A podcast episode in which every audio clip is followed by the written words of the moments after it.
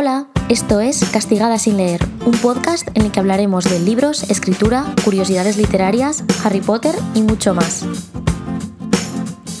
Bueno, pues hoy me apetece mucho hablar de un tema que creo que no hemos tratado en ningún momento en los episodios de este podcast y es del tema del autocuidado y la organización a la hora de trabajar. Por eso quería hacer un episodio que se llamará justamente así, ¿no? De aquellas cosas que yo hago en mi día a día cuando estoy trabajando para sentirme mejor cuando estoy en casa. Esto, eh, algunas cosas se pueden aplicar a la oficina, otras no, pero bueno, sé que muchos de vosotros y vosotras trabajáis desde casa, ya sea porque sois autónomos, estáis estudiando o igual trabajáis por la mañana en una oficina y por la tarde hacéis otras cosas en casa, por ejemplo, eh, escribís. Bueno, pues hoy os quiero compartir algunos trucos que como persona que lleva desde los 18 años trabajando desde casa, ahora tengo 25, así que echad la cuenta, son cosas que me han servido y que me he dado cuenta a costa de, bueno, pues ir probando lo que me funcionaba mejor. Ya os digo que lo que para una persona va bien no tiene por qué ir bien para todas, pero sí que os recomiendo que probéis un poquito de todo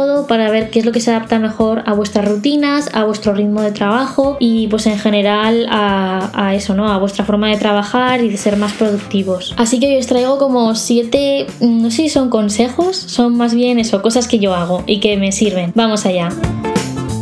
La primera de todas es que antes de ponerme a trabajar, aunque esto ya es parte del trabajo, ¿no? Es que me siento, me gusta hacerlo la noche anterior al día de trabajo y me hago una lista de todas las tareas que yo creo honestamente que pueda hacer al día siguiente y conforme las voy haciendo al día siguiente pues las voy tachando, ¿no? Me hago una lista con circulitos y cuando hago una tarea pues pinto el circulito, la verdad es que es algo que es una tontería, pero a mí me gusta mucho hacer y me ayuda para sentirme muy realizada. Eso sí, es muy importante que sean, como os digo, listas mm, realistas, nunca mejor dicho, y honestas con vuestra forma de trabajar. Al final os vais a conocer mejor, vais a saber cuándo es un mal momento o un mejor momento para trabajar, en qué fechas del año estáis más productivos y cuáles menos. Entonces, bueno, que la lista pues eso sea ajustada a vuestro ritmo de trabajo y yo la suelo hacer antes de irme a dormir para irme tranquila sabiendo que al día siguiente pues haré todas esas cosas. Entonces, no hace falta que esté toda la noche cuando me tumbo en la cama pensando, oh, pues mañana tengo que hacer esto,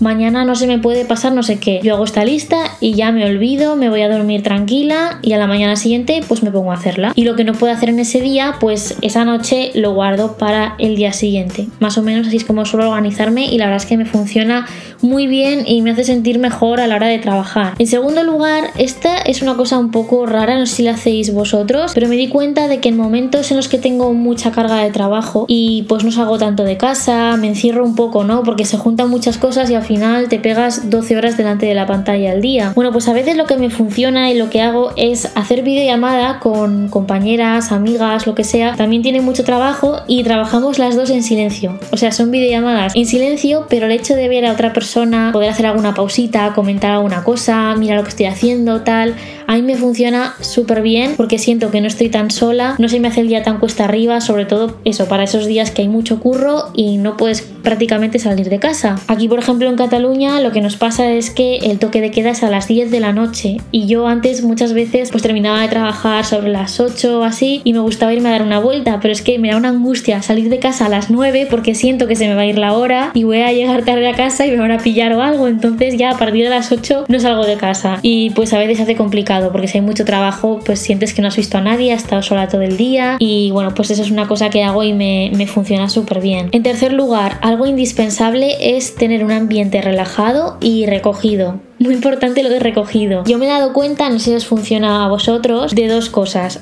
La primera, trabajo mucho mejor cuando está todo en su sitio y no está todo hecho un desastre, el salón, la habitación donde trabajéis. Y lo segundo, eso sí, hay que tener mucho cuidado de no utilizar esta limpieza que de pronto nos da, ay, voy a recoger todo esto, voy a limpiar la cocina, porque no queremos ponernos a trabajar, ¿vale? Yo creo que es muy importante diferenciar esas dos cosas y saber cuándo realmente es para tener un espacio agradable en el que trabajar y cuándo es porque estamos procrastinando. Pero bueno, eso, muy importante tener un ambiente relajado, por ejemplo, cosas que yo hago. Eh, he comprado plantas. Yo nunca he sido de cuidar plantas, solo he tenido cactus y encima se me morían casi todos, pero ahora pues mira, me he puesto como propósito comprar varias plantas, saber cuándo tengo que regar cada una y la verdad es que está muy bien porque dan muchísima vida a la casa. Otras cosas, ponerme velitas, inciensos y tal. Con esto tengo que tener un poco más de cuidado porque las chinchillas se les pueden irritar los ojos con algunas cosas. Esto no es broma.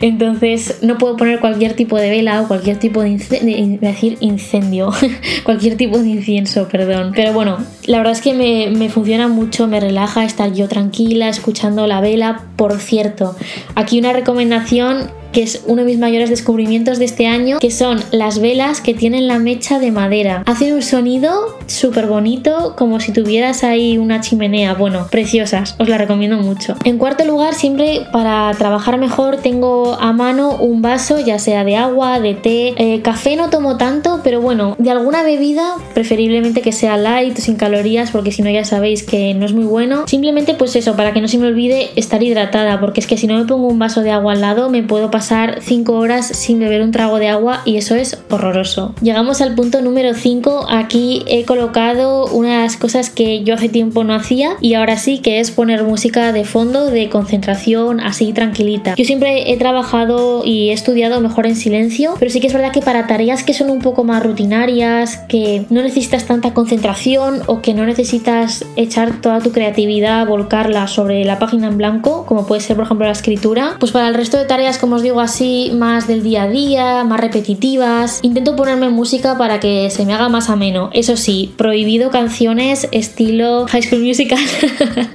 y ese tipo de cosas que al final termino cantando y buscando en YouTube karaokes y al final termino de trabajar. No, o sea, eso está prohibido. Pero sí que hay algunos tipos de música que me funcionan súper, súper bien para la concentración y que a veces hasta me pongo para escribir y yo recomiendo que busquéis en YouTube, en Google, en Spotify, donde queráis, la música Lo-Fi, como suena, L-O-F-I. Es una música así tranquila, pero no es música clásica, porque a mí me pasaba, yo toqué el piano durante muchísimos años y cuando escucho música clásica a mí no me relaja porque estoy analizándola. Es como un defecto que tengo, no sé, de tantos años eh, tocando el piano, dando clases de solfeo y tal. No me puedo relajar con la música clásica, simplemente es que soy incapaz. Entonces, para mí fue todo un descubrimiento al principio de la cuarentena descubrir el lofi, precisamente por eso, porque es música tranquilita, incluye a veces sonidos de la naturaleza, agua, bosques, bueno, hay de todo. La verdad es que es un mundo increíble que yo recomiendo que entréis. Eso sí, una vez entráis, no se sale.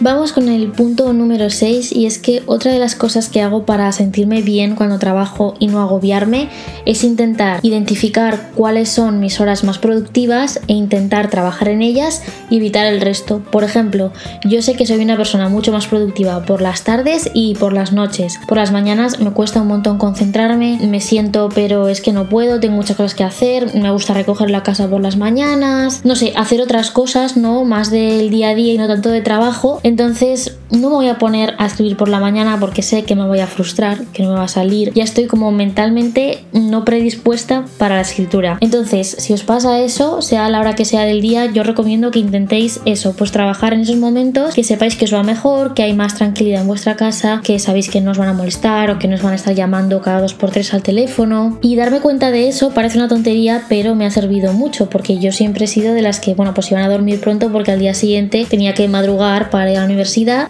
desde que dejé de madrugar me di cuenta de que obviamente pues podía quedarme hasta la hora que quisiera por la noche porque no tenía que levantarme a las 7, 8 de la mañana. Y entonces empecé a ser productiva sobre todo a partir de las 6, 7 de la tarde Estoy hablando ahora de la escritura y del trabajo, pues comía pronto, suelo comer en general sobre las doce y media, una más o menos, y a partir de las 3 me pongo a trabajar. Eso sí, luego me quedo trabajando o escribiendo hasta las 2, 3 de la mañana, por eso me suelo levantar más tarde. Es como que llevo este horario, es un poco caótico, pero a mí me funciona y sé que así voy sacando las cosas adelante sin problema. Y bueno, ya hemos llegado al último de todos, que este sinceramente me parece uno de los más interesantes. Es un consejo que, bueno, una aprendizaje que me costó mucho asimilar porque yo a la hora de gastar dinero lo pienso todo muchas veces. No me gusta decir, ay, necesito esto, me lo compro, sino que investigo un montón de opciones, pienso si realmente lo necesito, pueden pasar meses hasta que compro algo, a ver, a no ser que lo necesite ya de ya. Entonces pues lo compro y punto, ¿no? Pero ya me entendéis. Y por eso en el puesto número 7, la última cosa que hago para sentirme mejor mientras trabajo es no rayarme, no darle vueltas al hecho de que me gaste dinero en objetos o bueno, lo que sea que me haga trabajar más cómoda. Por ejemplo,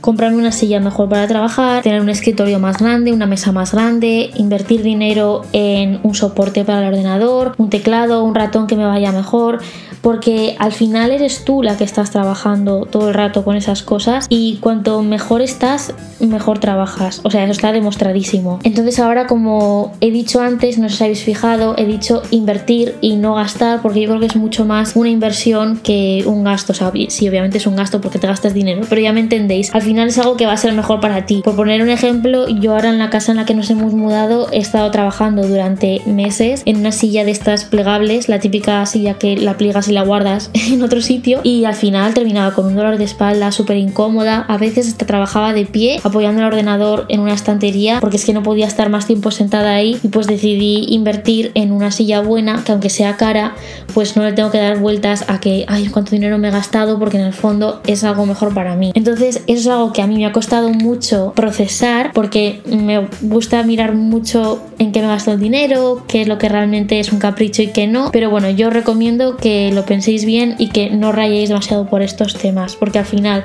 trabajar desde casa es más complicado de lo que parece, es muy cómodo, yo lo prefiero mil veces, pero tiene sus cosillas que sí que hay que vigilar y algunas de esas cosillas pues son todas estas, ¿no? Cómo hacer que dentro de la experiencia de trabajar en casa pues sea lo mejor posible. Y nada, espero que todos estos consejos os hayan ayudado. Eso sí, me encantaría escuchar por favor los vuestros, así que os animo a que nada más terminar de escuchar este episodio vayáis al Instagram arroba castigada sin leer, que ahora subido una nueva publicación y ahí me contáis cuáles son vuestros trucos para trabajar mejor desde casa. Y eso es todo por el episodio de hoy, nos oímos la semana que viene y nos leemos todos los días en las redes sociales. Adiós.